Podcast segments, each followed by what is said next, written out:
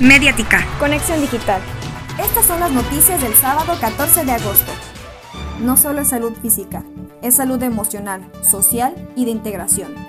Esas fueron las palabras de Delfina Gómez, titular de la SEP, quien expresó que la educación no puede estar pausada, pues es un derecho establecido en la Constitución. Añadió que la próxima semana se presentará el acuerdo donde se establecerán los protocolos de salud, organización y la capacitación intensiva.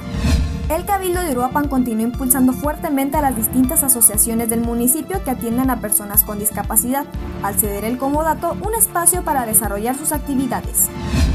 Se estima que la vacunación con primera dosis a los jóvenes de 18 a 29 años de edad comienza en la última semana de agosto, ya que la población de Uruapan representa promedio de 70.000 personas. El total de camas del área de COVID del Hospital Regional de Uruapan se encuentran ocupadas. Esta situación ha alarmado a las autoridades sanitarias, quienes dijeron que no se atienden ni atención ni traslados. Pronóstico del clima continúan las lluvias y tormentas, una máxima de 24 y una mínima de 14 grados centígrados. Para una conexión digital, síguenos en Facebook y en Spotify como Mediática. Soy Alessandra Ceja, que tengas un buen día.